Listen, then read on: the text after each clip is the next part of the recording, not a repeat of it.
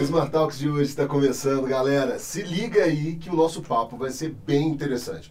Eu sou Wilson Gomes, esse host maluco e também conteudista da Smart Talk. O assunto de hoje é design e produção de conteúdo criativo. Sim. Você já parou para pensar o quanto um conteúdo criativo prende a sua atenção? Você aí que está nos escutando? E mais, o quanto o design desse conteúdo é responsável por causar essa atração aí maluca? Bom, por isso nós trouxemos uma convidada que respira criatividade e saca tudo de melhor em design gráfico. Olha o currículo dessa pessoa, gente, anota aí.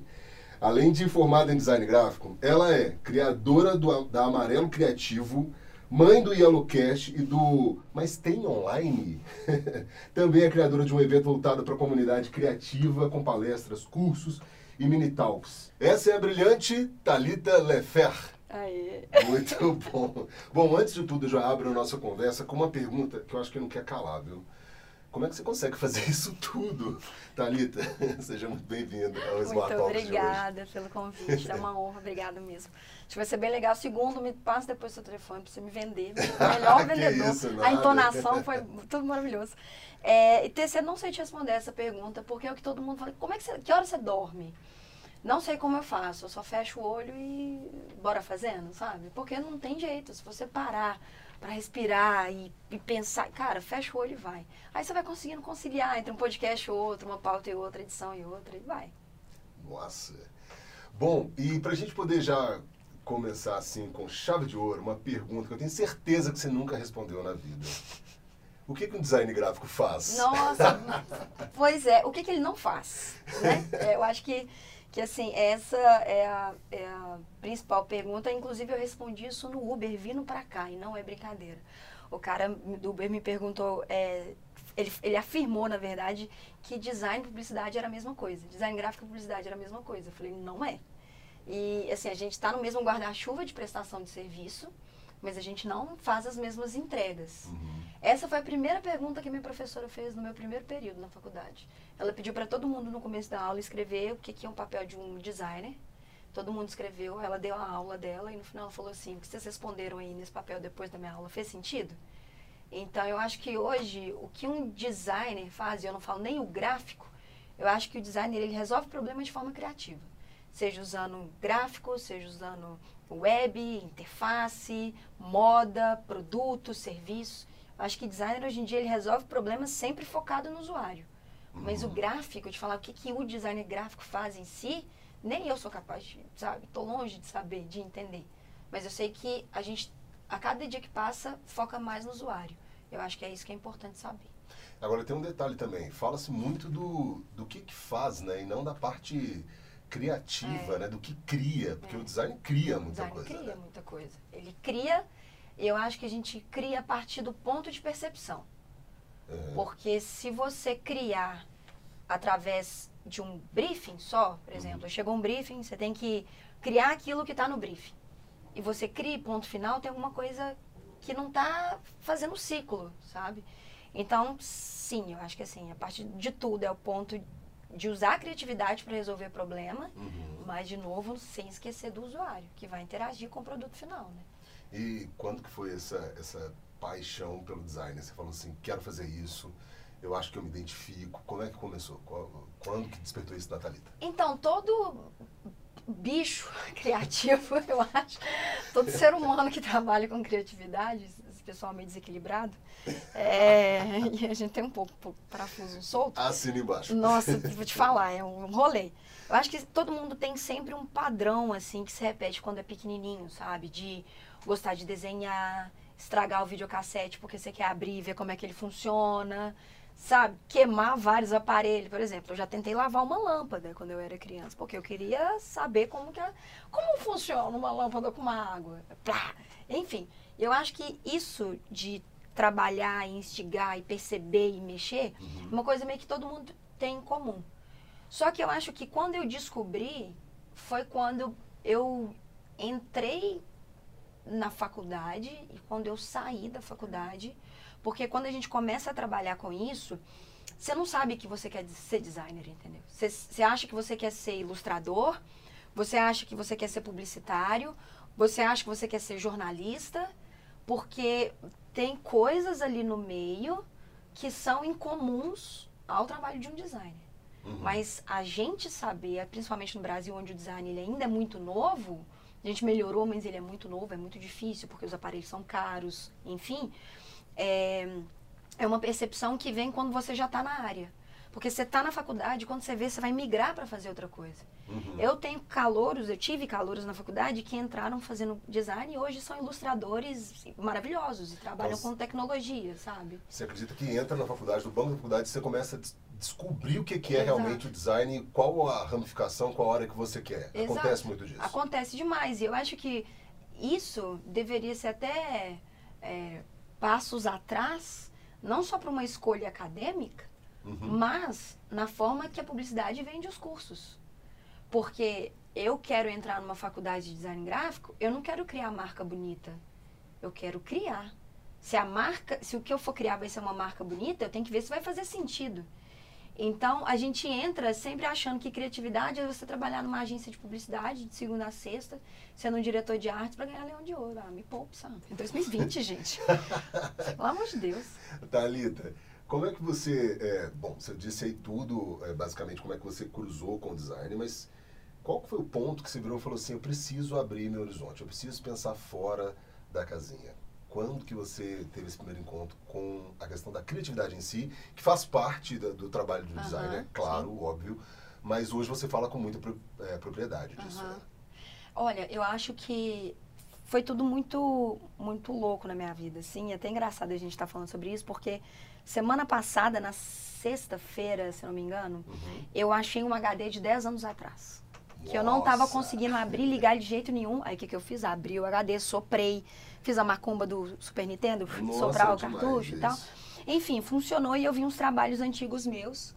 E eu lembro o momento que eu estava fazendo aqueles trabalhos, que eu sentia que estava faltando alguma coisa. Porque eu estava trabalhando dentro de uma agência de publicidade. Só que eu não estava trabalhando dentro de uma agência de publicidade. Hoje, eu falo que eu trabalhei dentro de uma agência com valores assim estratosféricos de clientes pagando a agência. Naquela época, eu trabalhava para a pra agência de publicidade, onde o cliente pagava 5, 6 mil por mês e achando que, né, que assim, ele era o dono da agência. É, não que os valores fazem diferença na prestação de serviço, mas implica no resultado que você tem no seu portfólio. Se você trabalha numa agência que você que o cliente paga 6 mil, é muito difícil o seu portfólio melhorar e você crescer profissionalmente. Porque ele não vai estar te dando nenhum desafio além do que aquela entrega que ele tem 6 mil para pagar. Então, eu percebi que eu estava sentindo mais falta de outro tipo de criação quando eu não estava mais satisfeita com a minha criação. E eu acho que isso é uma percepção de todo mundo que trabalha com criatividade. Fala assim, cara, eu não estou conseguindo fazer isso. Será que você não está conseguindo fazer isso porque não está surgindo demanda para você criar isso? Ou será que você não está conseguindo criar isso porque você não tem tempo de explorar outras habilidades criativas suas? Então, eu acho que eu comecei a questionar o meu trabalho criativo. Bate no microfone. Não? Então, eu acho que eu comecei a questionar o meu trabalho criativo quando eu não estava mais satisfeita com o meu trabalho. E é uma questão de de sua, sabe? Se você não está satisfeito com o que você está criando, a resposta não está num diploma, a, a resposta não está só numa, numa empresa que você trabalha, Uhum. a resposta está em você continuar criando coisas novas. E desculpa falar isso, mas se você quer continuar criando, você vai precisar estudar muito. Você vai precisar perceber muito o mundo ao seu redor. Porque é isso, sabe? De novo, a criatividade, ela tá em tudo que você olha. Se você não perceber, o que, que você vai criar? Pois é, é, a próxima pergunta é exatamente isso. Como é que você decidiu, quando foi que você decidiu se, se agarrar a essa âncora chamada criatividade? Porque é uma coisa muito objetiva É. e você tem que estar atento, com a antena ligada, assim, O tempo é, inteiro. é, 360 graus. Por que, assim, criatividade? E como é que você faz conteúdo criativo hoje para web? Que também é uma outra vertente que você é um outro fala muito bem. ponto. É um outro ponto. Eu acredito, eu, Thalita, eu acredito muito na criatividade como um, um, uma, um mecanismo de mudança, sabe? Eu acho que a criatividade, é, tirando toda, toda a flor, né? do- Uhum. Do, que é, ai, você é um profissional cri- criativo, porque existe um romantismo nisso. Um romantismo que ninguém está disposto a pagar o suficiente, né? Então é, um, é uma é outra tão questão. subjetivo e a pessoa fala assim, ah, não, isso aí eu faço, ou isso aí eu crio. Exatamente. Né? E- Ou então pior, agora que eu tenho que eu tô escutando muito. Não, eu tenho um aplicativo que faz isso. Aí eu falo, beleza, Nossa. vai lá. Mas se você voltar, eu vou cobrar quatro vezes mais. Porque eu tô perdendo meu tempo aqui falando com você, mostrando que é outra coisa. Você acha que um algoritmo vai resolver o seu problema? Mas beleza, quem sou eu? Vai lá, entendeu? Só que eu acredito muito realmente na criatividade para para mudança social, econômica, sustentável. Acima de tudo, sustentável. Os insumos que a gente pode usar, o tanto de gente que está criando milhares de materiais sustentáveis, sacola a partir de, de casca de mandioca, de su- substância de mandioca. Isso é criatividade pura, crua, funcional. E a pessoa acha que criatividade é fazer um cartão de visita bonito. Então, quando eu entrei, eu falei, eu vou fazer amarelo para mostrar que a criatividade serve para isso. Eu entrei de cabeça.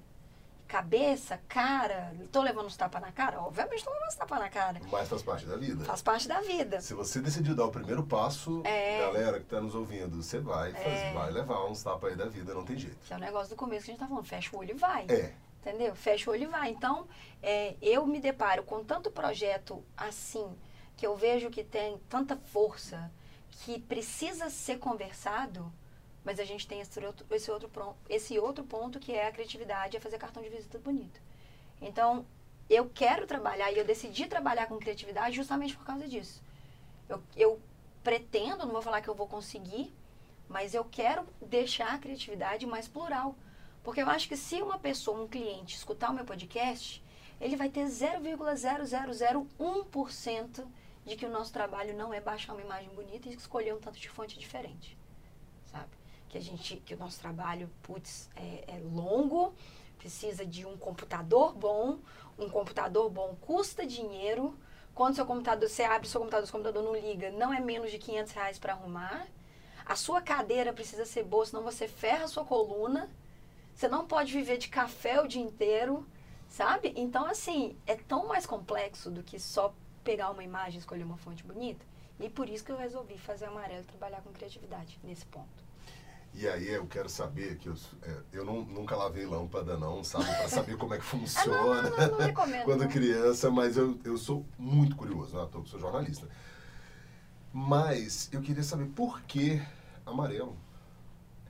É o quê? O que que é uma cor que você gosta? Por que, que você decidiu criar essa, essa, essa vertente levando a cor que leva, né? Você vê aí todo, se você entra no, no Instagram, se você entra no próprio site, tem, né?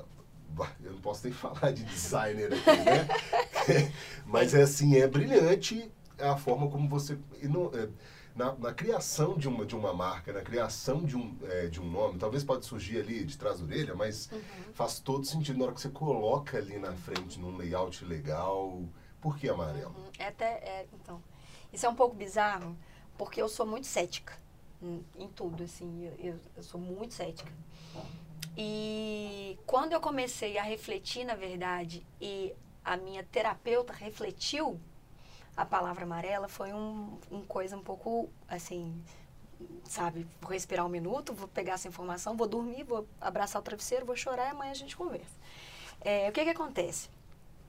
eu, lá no, no começo de tudo, quando Amarelo surgiu, Amarelo foi milhões de coisas antes de ser um- uma, um- uma comunidade de criação de conteúdo criativo. Uhum. É, foi adesivo, foi, é, cara, chaveiro, sempre foi um negócio, nunca foi uma ideia. E aí, quando Amarelo começou a se tornar uma ideia, era um momento que eu estava passando é, por uma experiência, assim, pessoal, que foi uma parada transformadora. Eu perdi a minha mãe quando eu tinha 17 anos de idade. E eu me apoiei na criatividade para me manter estável e com a cabeça no lugar. Então, por isso que eu tô falando, te falei, né, que eu acredito Uhum. muito na criatividade por isso. Quando eu criei amarelo criativo, eu criei amarelo porque era uma cor que sempre me chamava atenção. Desde pequenininha, eu era Power Ranger amarela, nas Ah, minhas que legal. fantasias. Tinha um desenho, gente, como é que... Na época do Cybercops, Uhum. da antiga Manchete, saudosista, um Uh, beijo, saudades. Tinha três personagens, eu não lembro o nome desse desenho agora, mas era tipo desse, desse, dessa série que tinha um personagem amarelo, um vermelho e um azul. Eu era desse amarelo que tinha uma motinha no peito. Era uma, alguém deve lembrar disso, deve estar tá louco falando, ah, é isso. Enfim, o amarelo sempre é uma cor que sempre me saltou muito aos olhos, assim. E eu falei, ah, amarelo. Eu falei, cara, amarelo é uma coisa muito só amarelo, não, não representa. E aí, quando amarelo primeiro era um negócio, que era amarelo design, amarelo chaveiro, nananã, eu queria alguma coisa que englobasse todo, todo esse trabalho criativo. Eu falei, ah, amarelo criativo. E aí ficou amarelo criativo. Na faculdade, eu descobri que amarelo é a cor da criatividade. Eu descobri que amarelo é a cor que traz todos os sentimentos de luz, de inspiração, enfim. E aí, na terapeuta, na, né, em uma terapia, numa sessão de terapia, uhum. a terapeuta chegou para mim e falou assim: amarelo criativo. Eu falei: é, ela amarelo. Falei, ah, a cor é amarela? É, separa a palavra amarela. Amar ela. E eu lembro que no, no dia que eu tava lá, né, no, que foi lá, infelizmente tive que enterrar minha mãe e tudo, eu fiz uma promessa para ela, falei assim, eu vou te dar muito orgulho de alguma coisa que eu vou fazer na vida. Então eu acho que esse amarelo, foi isso que você falou, veio uma ideia que estava aqui atrás, mas ela fez um, ela percorreu uma sinapse tão louca, batendo na minha cabeça, tão uma tempestade de ideia. E aí veio a amarela, do amarela, e o elo, que é o amar o elo.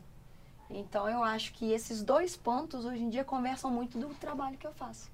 E eu também sou apaixonada por amarelo porque eu gosto muito do Van Gogh. Então eu acho que tudo tem, tem um caminho. Bom, gente, depois dessa história, a gente termina o podcast de hoje. Muito obrigado. Brincadeira. Eu achei sensacional é. essa sua história, porque muitas vezes começa de forma realmente nada. É, orgânico, né? É, é, é, não é planejado, é orgânico, né? É, e, e, brilhante a ideia, tá? Obrigada. De antemão, muito Obrigada. parabéns. Agora, como é que é trabalhar com fazer criatividade, trabalhar com processo criativo, tem alguma alguma fórmula? Dá para você, bom, eu não sou uma pessoa criativa, uhum. né? Porque talvez a pessoa é, que está nos ouvindo fale assim, puxa, mas cara, para eu poder fazer alguma coisa de criatividade, eu sofro tanto. Uhum. Tem alguma dica? Tem alguma, é, algum ritual que você faça que seja? Uhum. É, ah, tem gente que levanta, tá fazendo alguma coisa no trabalho, levanta para beber água, uhum. porque aí dá uma oxigenada, é. tal, em tudo, no corpo, na, na mente, na alma, e vai lá e uhum. consegue desenvolver. Tem gente que uhum. levanta 5 horas da manhã. Tem algum processo você acredita que cada um tem que seguir ali o que, o que acha que Ai, eu acho que isso é muito difícil, porque a gente escuta muito que criatividade é um dom. Sabe? Ah, é um dom, é um dom. Eu acho que assim, todo mundo, todo mundo tem predisposição. As pessoas podem ser criativas. Uhum. E tem pessoas que têm mais predisposição em ser criativos. Então tem gente que tem mais facilidade de desenho. Eu desde pequenininha já desenhava com um pouco mais de facilidade do que, por exemplo, minha prima que até hoje desenha o pauzinho, casinha. Então, então, assim, mas não quer dizer que eu também sou melhor que ela, que, enfim, são só predisposições que eu acho que são diferentes. Uhum. Só que eu acreditava muito antes que criatividade era uma, uma energia cósmica, que eu acho que as pessoas pensam muito, ai, que baixa o santo, você vai e cria. A criatividade, para mim, ela se tornou meio que um músculo, sabe? Tipo, você precisa estar tá exercitando ela o tempo inteiro. E exercitar ela não quer dizer que, que seja só colocar a mão na massa mas é você consumir conteúdo criativo, é você ver referências variadas. Não é porque você, por exemplo, eu, eu o meu foco criativo é criação de identidade visual, branding, uhum. marca, gestão. Então, é, eu crio especificamente isso. Mas não quer dizer que eu não vá ver outro tipo de criação, não quer dizer que eu, que eu vá deixar de ver um, uma, uma diagramação de uma revista, que eu vá ver um, um portfólio de um fotógrafo, porque em algum minuto a criatividade está onde você menos espera. Numa conversa, por exemplo, alguém disse Exatamente. alguma palavra que você fala assim, cara, nunca pensei isso. Exatamente. Ou então nunca, nunca tinha ideia de que isso Exatamente. fosse. E aí você fala assim, cara, é, é isso. É Só que precisa marca. se exercitar, sabe? Claro, eu acho que isso, isso eu acredito muito. Muito. E eu acho que isso que você falou é um ponto que todo mundo às vezes não presta muita atenção, que é a necessidade de você respirar quando você não está conseguindo criar. Porque a gente está dentro de um escritório de segunda a sexta de X horários. Não tem como você ser criativo naquele horário. A maioria das ideias que eu tenho é debaixo do chuveiro. Aí o que, que eu vou falar quando eu trabalhava para a agência? Eu falava assim, ô chefe, te falar, eu tive uma ideia debaixo do chuveiro, você vai me pagar hora extra? Sabe? Não é assim. Então, você precisa ser criativo, peraí, das 8 às 7? E quem disse que você vai ser criativo? Porque às vezes seu cérebro não quer. Sabe? Às vezes seu cérebro precisa criar quando você tiver zero, quando você estiver bem com você. Então, por isso que eu acho que é muito um músculo, porque você não pode, você é contratado, você tem que cumprir a sua demanda. Uhum. Agora, como, a, como vai ser o processo de facilitar a prestação da sua demanda, é um exercício que você tem que fazer com você, sabe? E é um músculo. Então não é aquilo, ah, eu estou trabalhando fora do horário de trabalho. Fica tranquilo, que isso você vai levar pro resto da vida.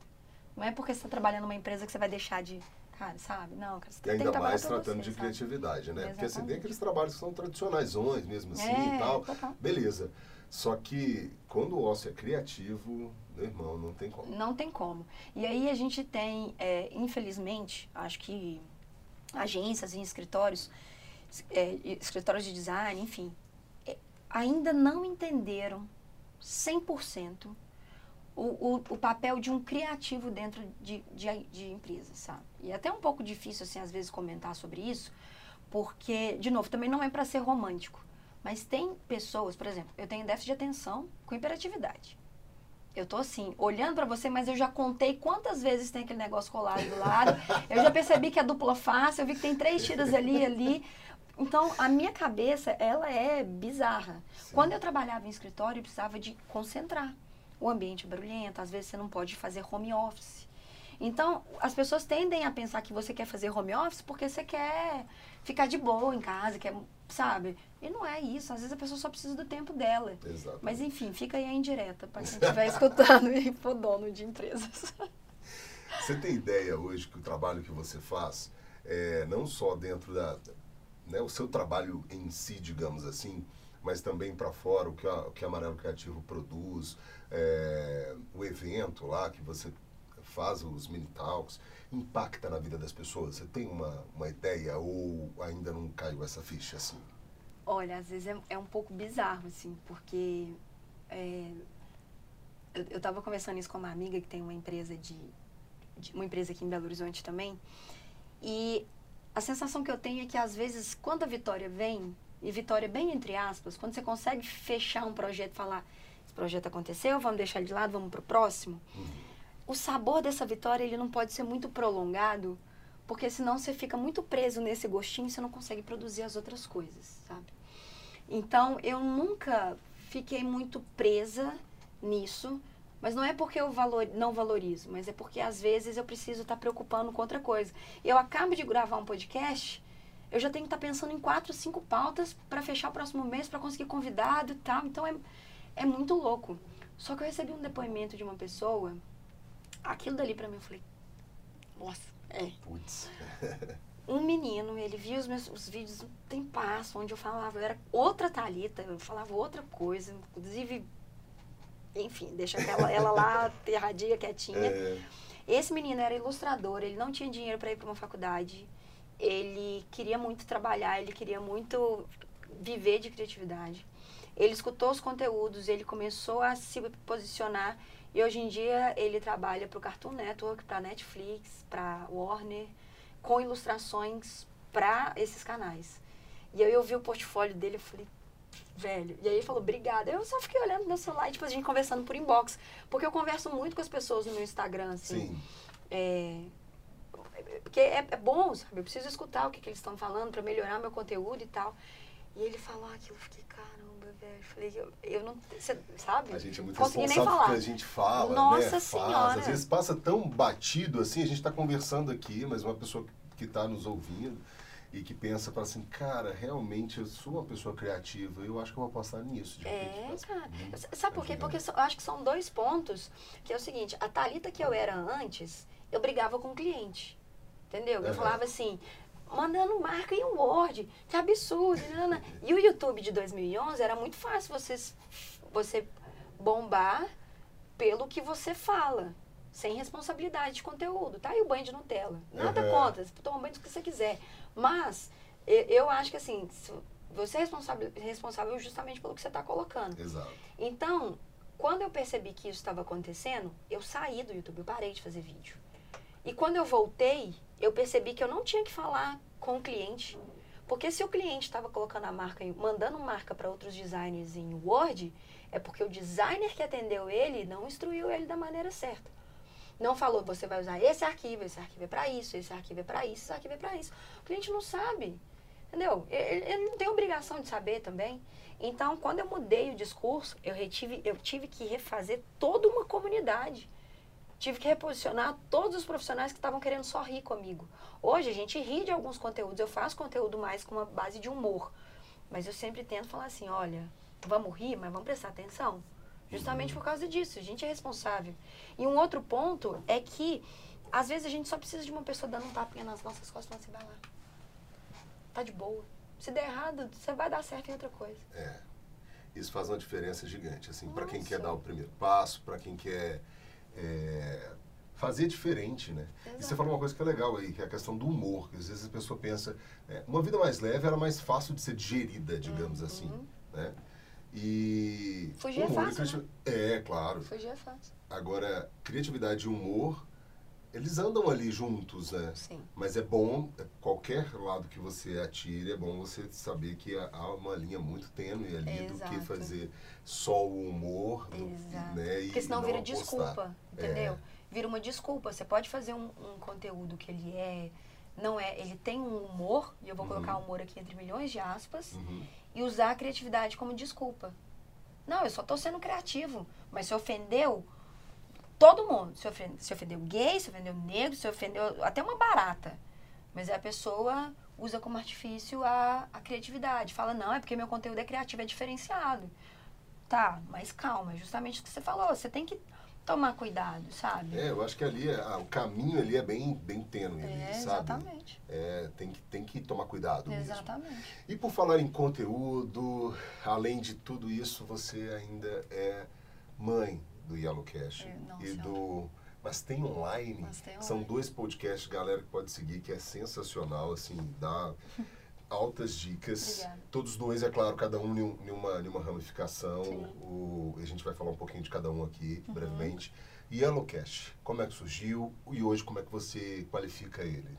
O Yellowcast, ele nasceu, acho que tem uns três anos, mais ou menos, entre indas e vindas, justamente por causa desse hiato de trabalhar a empresa e tal. E esse ano é a primeira vez na história que eu tô 100% pelo amarelo, assim ano passado. Que eu falei, ai, quer saber? Cansei de tudo uhum. e eu vou ficar 100% no amarelo. É, eu ainda faço alguns trabalhos de planejamento, mas todos também focados para amarelo. O Yellowcast, ele nasceu dessa necessidade de ter que me reposicionar lá atrás, que eu falei. De ter que criar um conteúdo mais sério. E o que que acontece? Quando eu comecei a fazer os vídeos, eu tinha 21 anos, eu era um feto que cheirava não, sabe? Sei lá, comprava Pampers, tinha lenço umedecido na bolsa. E o meu público, em 5, 6 anos, ele envelheceu. E eu vi que ele não estava mais no YouTube. Ele tinha migrado de plataforma. Ele estava escutando podcast. Ele estava procurando se profissionalizar em outras mídias, Instagram, blog e principalmente o podcast. Então, eu já tinha sido convidada para participar de alguns podcasts, não entendia nada que você imaginar de como que era fazer a gestão, de como que era participar. E aí participei de um do Aparelho Elétrico, que é um podcast maravilhoso também, se puder dar essa sugestão. Tá? Aparelho Elétrico. Aparelho Elétrico. O Henrique, ele não produz mais, mas ele em breve, acredito, vai voltar a produzir. E eu participei muito desse podcast e ele me inspirou muito a focar o meu conteúdo. E ali, a partir disso, eu comecei a trazer uns conteúdos mais sérios. O que é ser freelancer, a diferença de, de valor e preço, como falar não para cliente, cliente. Porque no vídeo sou eu sozinha. Então eu fico muito dona da razão.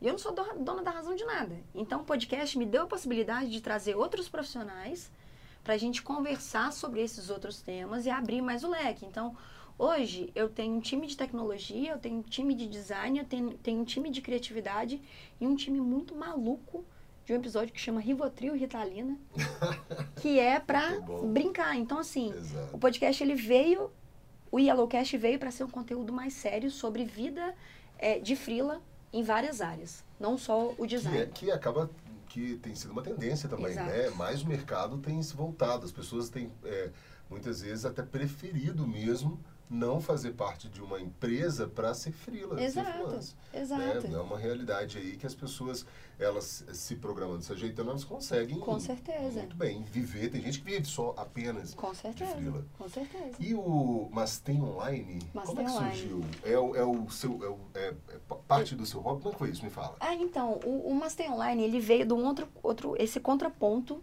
do, do Yellowcast, porque o Yellowcast é um conteúdo mais sério. Uhum. Apesar de ter humor no Yellowcast, a veia dele é para ser um conteúdo mais didático, mais, Uhum. mais educacional, digamos assim. Só que eu sinto falta de falar outras coisas, sabe? E eu amo série, jogo, filme. E a minha namorada é jornalista Uhum. e ela é redatora. É, o grande forte dela, assim, atualmente é escrever roteiro e tal. E assim, as nossas conversas vendo série era sempre uma coisa muito louca, assim. E aí ela foi e falou, eu queria ter um podcast. Ela tentou ter podcast com outras pessoas. Inclusive, nem foi uma, uma vontade minha de entrar para fazer. Eu falei, olha, eu não tenho condição de fazer um outro podcast. Então, vai na fé. Só que não rolou com outras pessoas por questão de agenda mesmo. Uhum. E aí eu falei, vamos fazer um teste? Vamos colocar nós duas para falar e vamos fazer, organizar direitinho. Aí veio um outro ponto que a pessoa, que o pessoal hoje em dia antecipa em gravar um, um podcast. Não é ligar o microfone e falar.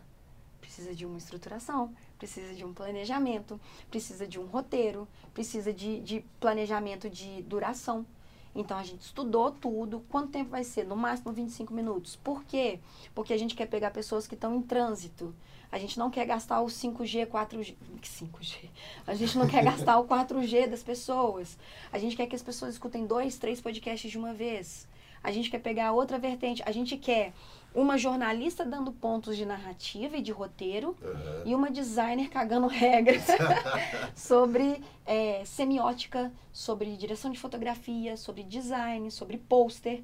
Então a gente juntou esses dois mundos e a gente começou a falar. Só que a gente não queria nenhum nome. Ah, é, Moviecast, Filmecast, Série Cast. Sériecast. Porque, de novo, Sériecast, a gente não fala só de série. Hum, É, Moviecast não vai falar falar só de filme, porque é 285 reais no cinema hoje em dia. Então a gente falou, o que, que tem online? Então vamos falar de tudo que tem online. E a gente fala de documentário, a gente fala de vídeo no YouTube, que a gente vai começar a falar agora de microcápsulas de vídeos, até o Uhum. YouTube Originals, que tem de séries feitas pro YouTube.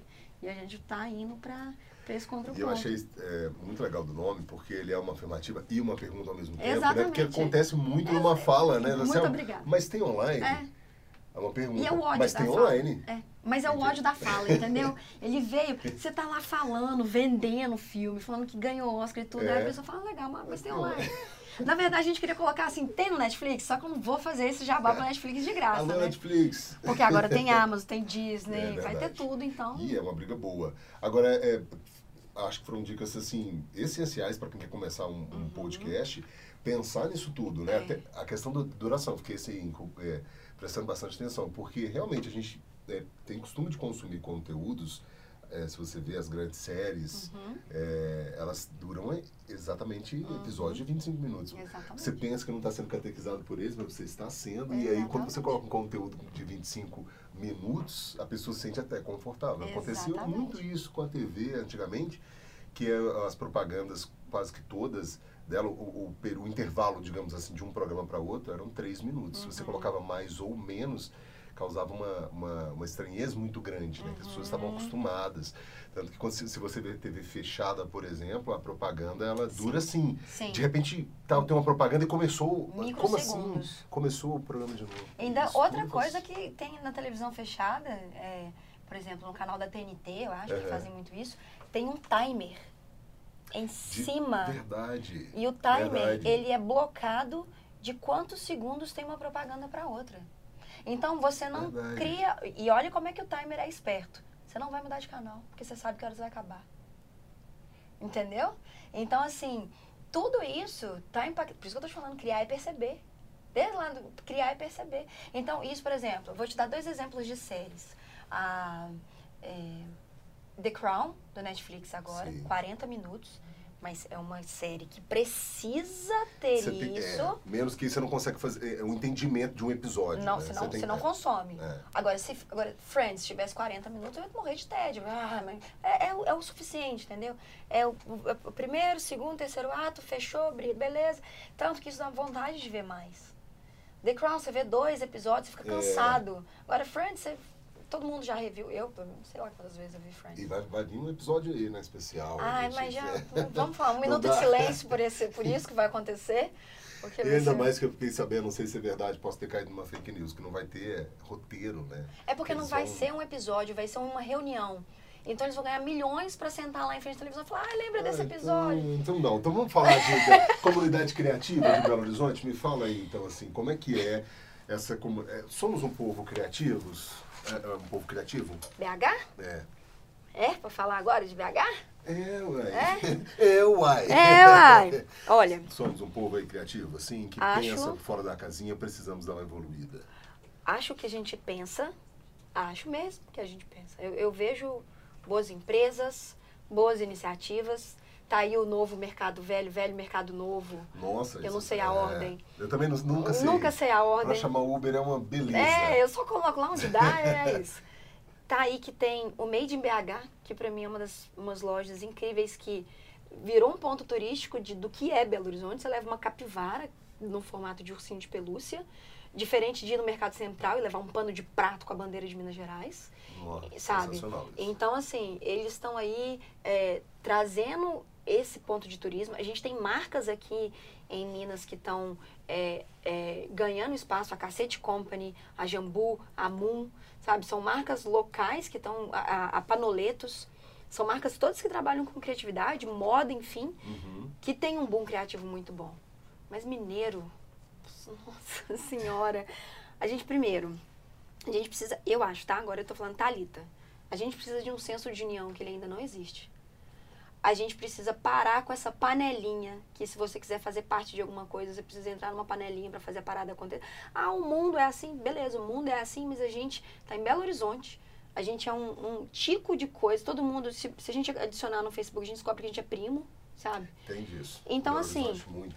E é difícil isso, porque às vezes você tem uma ideia efetivamente boa, uma marca que vai virar com uma temática mega sustentável, mas se você não conhecer uma pessoa que vai efetivamente colocar a sua ideia para girar, é muito difícil você conseguir fazer isso sozinho. De novo, o mundo é assim, né? eu tenho ciência disso. Mas o que falta em Belo Horizonte é um senso de união, porque a gente é muito desconfiado. A gente acha que eu vou roubar o cliente do outro, que eu vou pegar isso do outro.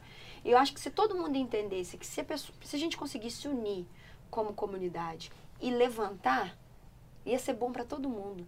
Claro, tem espaço para todo mundo. Né? Tem espaço para todo mundo, sabe? E tem espaço para todo mundo. O que eu fico muito chateada é de ver muita gente saindo daqui porque não dá conta, sabe? Igual agora, a gente tem um polo de empresa de tecnologia em Belo Horizonte e de startup, que hoje nem é startup mais. Uhum. Hotmart, Simpla, Sambatec, a própria...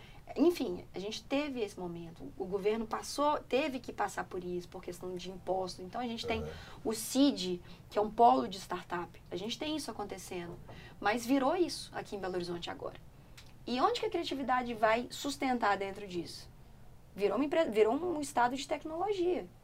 E não está errado isso. Mas você pode ver, quem sai da Hotmart vai para cima, quem sai da cima vai para Hotmart. É, você fica ali flutuando, Flutuando. dentro desse, do St. Peter. É, São Pedro Valley. E eu acho que tem esse ponto também da gente valorizar os eventos criativos que tem aqui. Ah, isso é legal, viu, galera? Sabe? Esse evento que eu fiz, o, o The Creative, ele foi uma loucura. Porque o que que acontece? Quando eu fiz o The Creative, eu coloquei na minha cabeça que eu queria um evento criativo em BH. Queria um evento criativo, queria um evento criativo. Porque eu sentia falta de um evento criativo de design. E não tinha. E não tinha um evento efetivamente focado em design gráfico para trazer palestrante tipo da Adobe, da Wacom, para falar sobre outras coisas além disso. A gente tem eventos muito bons aqui, mas que acontecem com a gente, por exemplo, o FIC, que vai acontecer agora, Festival Uhum. Internacional de Quadrinhos. A galera não vai, velho. Sabe? Cobra-se, cobra-se, cobra-se. E quando tem, não vai. Não vai. Eu fiquei de graça. Teve a Campus Party, que aconteceu dois anos seguidos, eu tive a oportunidade de palestrar. Eu palestrei em duas Campus Party, primeiro de São Paulo depois eu vim para Belo Horizonte.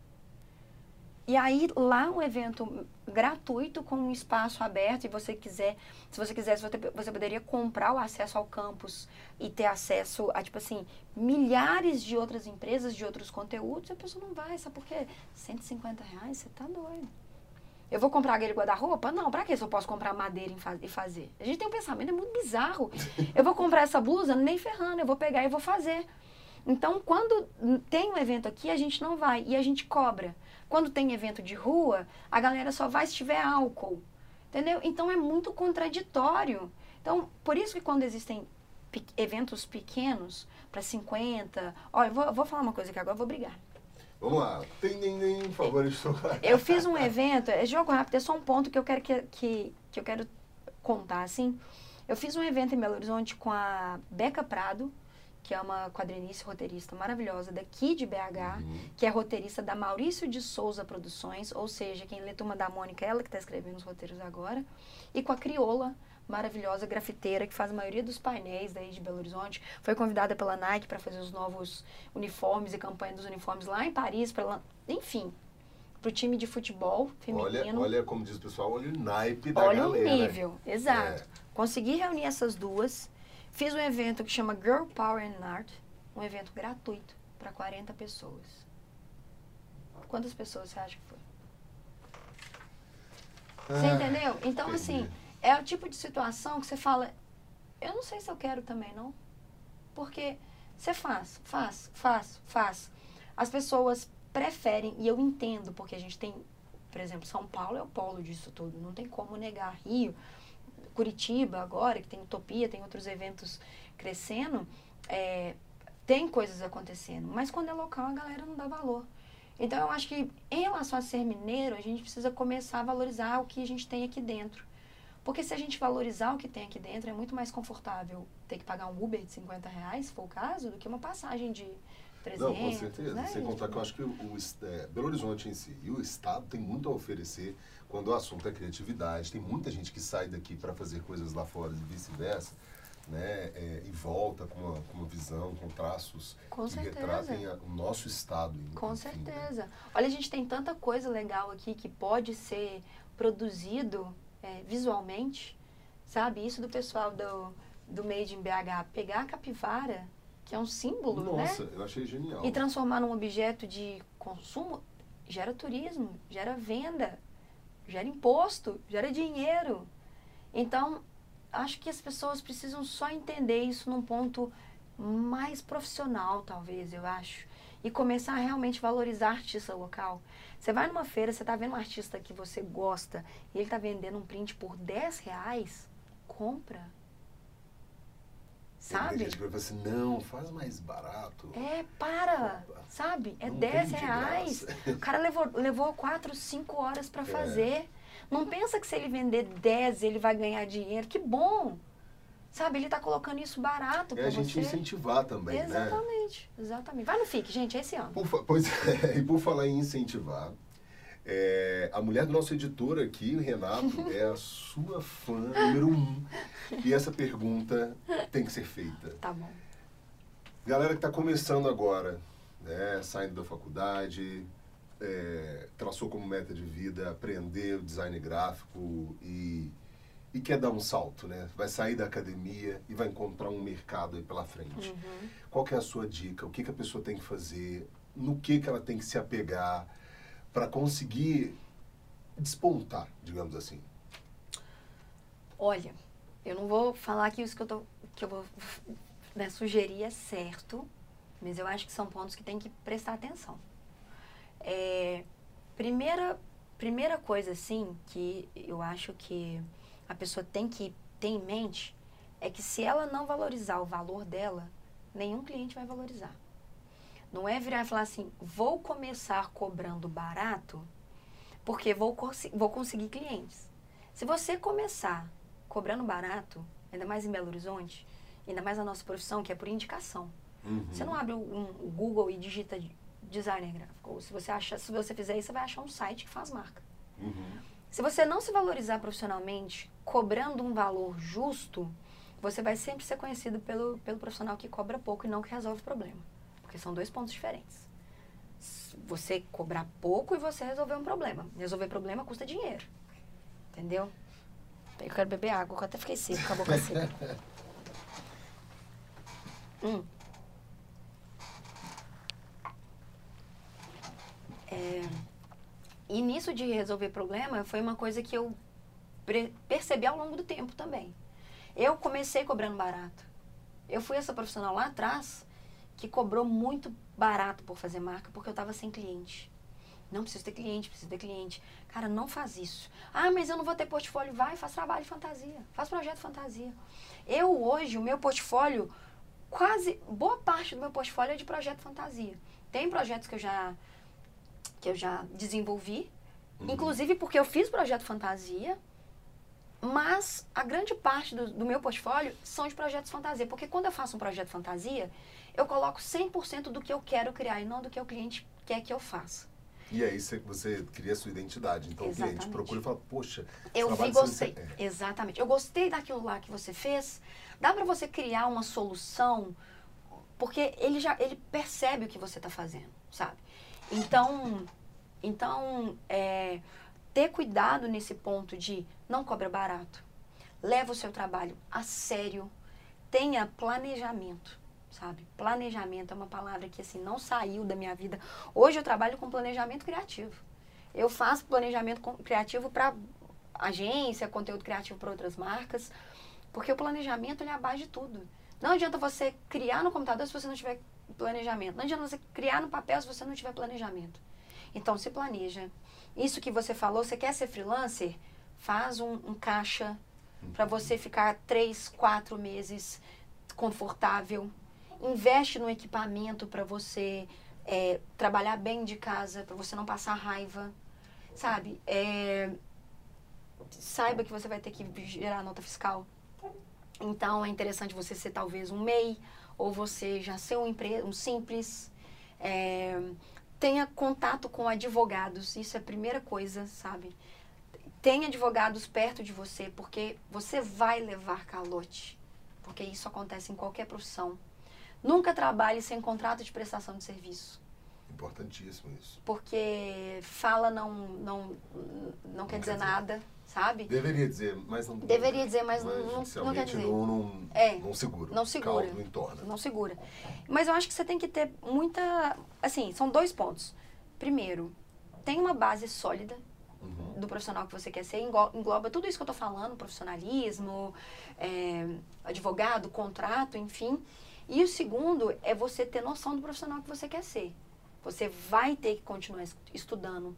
Você vai ter que fazer um jogo político, assim, algumas uhum. vezes.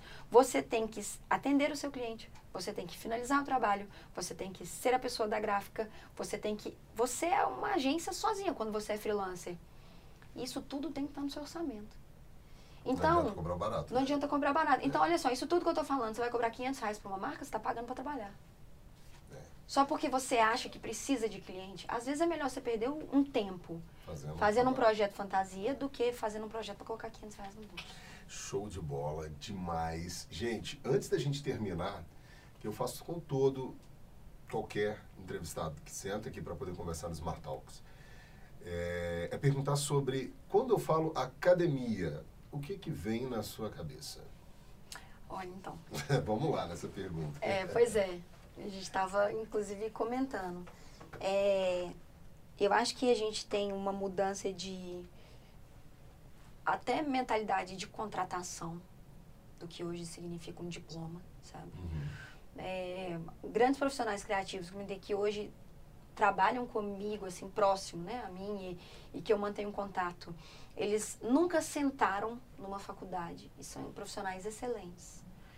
Assim como eu tenho profissionais maravilhosos que também passaram por uma faculdade, por um mestrado. Então, assim, a academia hoje, para mim, tem muitas falhas. Porque a, a faculdade, hoje em dia, a academia, hoje em dia, ela ensina você a ser funcionário. Acho que ela não ensina você a ser dono de empresa, empreendedor. Então, a academia, para mim, hoje em dia, ela forma mão de obra. E mão de obra é isso que a gente está falando. Tá aí o YouTube que está dando mão de obra e não tá e tá cobrando só o seu tempo por isso. Sem contar nem escolas EAD, assim, mas eu digo é, escolas online que se formaram para cursos técnicos. Então, Uhum. olha que, que interessante. Quando eu entrei na faculdade, eu aprendi entre 485 milhões de aspas a mexer no, no pacote da Adobe. Photoshop, Illustrator, lá, lá, lá. beleza. Isso eu formei em 2011.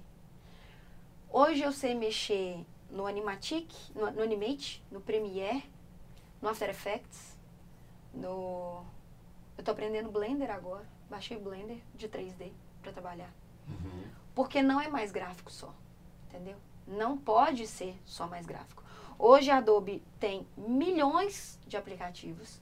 Tem aplicativos para o seu celular que você não precisa mais criar peças para as redes sociais sentado num computador. Você faz tudo pelo celular. Você escolhe o tamanho que você quer, tudo é redimensionado automaticamente. Então, a faculdade, para mim, a academia, ela precisa se atualizar ela precisa entender que o conhecimento ele não é horizontal mais, ele não é vertical mais, ele é uma diagonal e uma e uma, uma esfera tão maluca que o tempo inteiro ela tá movimento, o conhecimento é 360. O que você aprende no gráfico você leva para o digital, o que você aprende no digital você aplica no gráfico, porque é isso, sabe? É, é, é você levar um, um conhecimento de um ponto e aplicar ele em outro. Porque senão, de novo, a gente fica fazendo A mais B, A mais B, A mais B. Tive excelentes professores, que são meus professores até hoje. Quando eles me chamam para conversar alguma coisa, eu falo, ei, professor, tudo bem? É engraçado, né? É meu eterno professor, sabe? Tem professores que eu... Entendeu? Não. Então, eu acho que assim, a gente precisa entender que o conhecimento não é mais é, da forma que era passado. Tem muita gente que está deixando de entrar na faculdade com 17 anos, o que eu aplaudo, assim, muito, porque é muito precoce, eu acho, a gente ter que escolher o que, que a gente vai ser o resto da vida com 17 anos, sabe? Não, não sabia, não sabia varrer a, a cara com 17 anos. Então, sabe, vai dizer escolher uma coisa para a vida inteira. Então, eu acho que, assim, atualizar, sabe? Impressora 3D tá aí. O gráfico não pode fazer impressora 3D, por quê? Entendeu? Então, assim, é isso que eu acho que a gente está precisando como academia. Diploma não é tudo, infelizmente, hoje em dia é verdade. O seu portfólio conta muito mais, porém, não posso deixar de mencionar que o conhecimento acadêmico, ele mudou principalmente a minha vida. Amo semiótica, amo história da arte, tive semiótica com história da arte, apaixonei pela aula, é a aula que eu mais queria ter na vida e mudou a minha percepção. Mas eu acho que a gente tem esse problema. A academia forma é, Funcionários. funcionários. Tá certo. Gente, o Smart Talks de hoje está chegando ao fim, mas é claro, eu vou pedir muito a Thalita que deixe pra gente os arrobas, né? Porque as Claro. pessoas têm que sair daqui logo, te seguir, o seu site, né? Do, o site do Amarelo Criativo. Como é que é isso? Então, é amarelocreativo.com.br. Lá tem o site onde a gente, onde a gente faz a compilação de todo o material é, que a gente lançou recentemente. Então, você vai encontrar os recentes episódios do Yellowcast, do Master Online, dos vídeos. Às vezes com delay de uns dias, porque eu esqueço de atualizar, acontece. É, o Yellowcast está disponível nas principais plataformas de podcast. Então, Google Podcast, Spotify, Anchor, enfim. E o Master Online também tá no Spotify e todas as redes sociais Amarelo Criativo, menos no Twitter, que é Criativo Amarelo. Porque eu acho que eu registrei Amarelo Criativo, mas eu não lembro a senha, não tenho e-mail, então eu tive que fazer o contrário, porque acontece. Tá certo. Aconteceu isso conheço com o meu nome, você acredita, com o meu. Eu sei, mas você registrou? eu registrei Wilson Gomes, depois não lembrava mais, e aí agora o meu é Gomes Wilson. É, mas é isso, Acontece. envelhecer é uma, é uma quê? benção, gente. Gente, foi bom demais hoje. Por favor, nos siga nas redes sociais. O nosso Insta é arroba Academia Smart Talk. E no Twitter, você nos encontra no arroba Academia SMTK. Até a próxima, galera. Muito obrigado, Thalita, por estar aqui hoje. Foi Foi sensacional, tá bom? Muito. Thalita Muito obrigada. Lefer. Lefer, isso. É isso aí? É isso aí. Lefeleno, dislexia. Muito obrigada, Thalita gente. Obrigado.